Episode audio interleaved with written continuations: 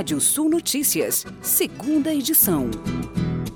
Os barômetros econômicos globais divulgados hoje pelo Instituto Brasileiro de Economia da Fundação Getúlio Vargas mostraram queda em outubro, mantendo a tendência de enfraquecimento observada a partir de julho, em função da desaceleração econômica mundial no segundo semestre deste ano. Os indicadores permitem analisar o desenvolvimento econômico mundial.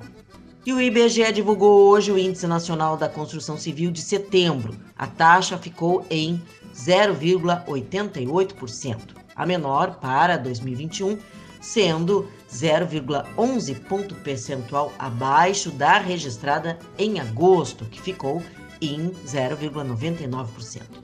A maior alta, 2,03%, foi anotada na região centro-oeste e a menor, de 0,55%, no nordeste. E o Brasil é o quinto maior produtor de lixo eletrônico. A maioria dos brasileiros, cerca de 87%, já ouviu falar em lixo eletrônico, mas um terço acredita que esse lixo só está relacionado apenas a o meio digital, como spam, e-mails, fotos ou arquivos, e não aos equipamentos jogados fora. O Índice Nacional de Preços ao Consumidor Amplo, IPCA, de setembro chegou a 1,16%. O índice, calculado pelo IBGE, é o maior para o mês de setembro desde 1994. O IPCA ficou 0,29 ponto percentual acima da taxa já registrada em agosto. Este ano, o índice, que é a inflação oficial no país, acumula uma alta de 6,90%.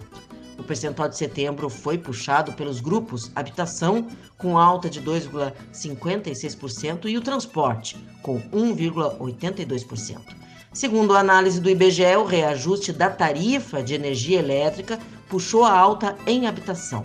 Em relação aos transportes, o resultado foi causado pelos aumentos nos preços dos combustíveis. O IPCA é medido em 15 capitais brasileiras, mais o Distrito Federal, para famílias com renda de 1 a 40 salários mínimos. O mercado de soja segue sem força no Rio Grande do Sul à espera de um rally americano e encontra as indústrias mais atrativas para negócio do que as tradings, conforme a consultoria TF Agroeconômica. Apenas pequenos lotes no horário de abertura do mercado foram negociados com predominância das fábricas como compradoras. Preços para entrega outubro e recebimento abril-maio do ano que vem bateram em R$ 182,50 o CIF Porto, cerca de um real por saca abaixo do mercado aberto de ontem. E o governo federal amplia a expansão do programa Digitaliza Brasil. O sinal de TV digital é expandido para 183 novas cidades. Foram incluídas no programa cidades do Ceará, da Paraíba, do Maranhão e do Rio Grande do Norte. No início de setembro, o programa Digitaliza Brasil ganhou 322 cidades participantes. E nesse começo de outubro, a carne de frango segue apresentando boa liquidez na maioria das regiões acompanhadas. Segundo pesquisadores do CPEA, as vendas que já estavam aquecidas, mesmo no final de setembro, se intensificaram com um período de início de mês. Dessa forma, muitos vendedores elevaram os preços, mas ainda de forma leve, receosos de que patamares muito elevados afastassem compradores.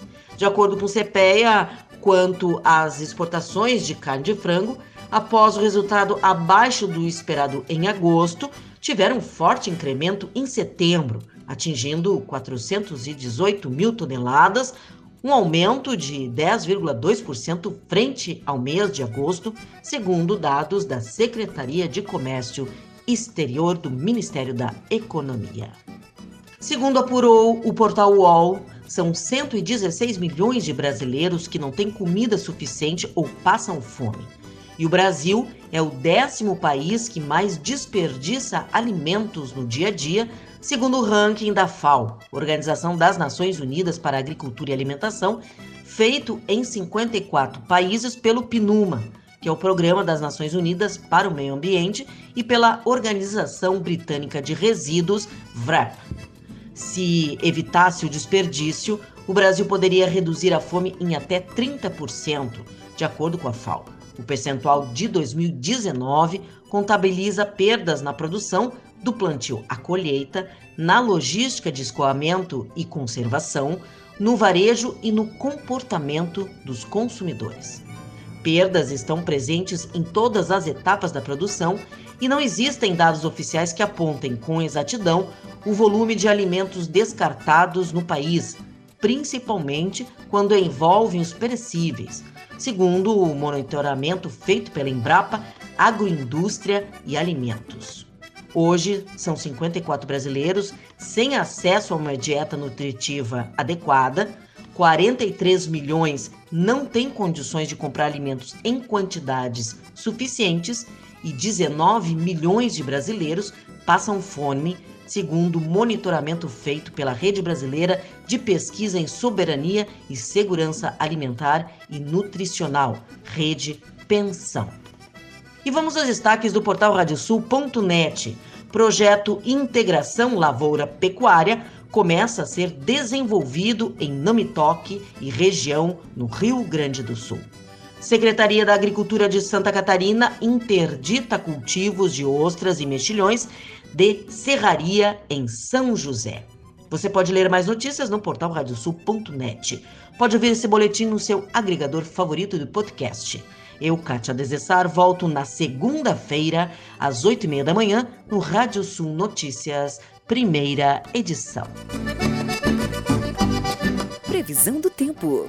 Olá, ouvintes da Radiosul.net. Comportamento do tempo nas próximas horas é, indica uma noite com poucas nuvens no sul, variação de nebulosidade na campanha, na fronteira oeste, sudoeste. Demais regiões têm um céu mais encoberto, até com possibilidade de chuvas em áreas do leste e do norte. O sábado se mantém com nebulosidade e possibilidade de chuva em áreas do norte, temperaturas mais elevadas. Nas demais áreas, um comportamento de primavera com variação de nuvens e rajadas de vento. Um domingo com variação de nebulosidade em todo o Rio Grande do Sul, possibilidade de chuva fraca. Santa Catarina e Paraná têm possibilidade, aliás, tem previsão de chuva na noite de hoje até é, alerta de temporais localizados com ventos fortes nos dois estados em todas as áreas. No sábado tem chuva nos dois estados, podendo até apresentar elevados volumes em Santa Catarina. No domingo, tempo firme em Santa Catarina, variação de nebulosidade e a chuva se mantém no Paraná.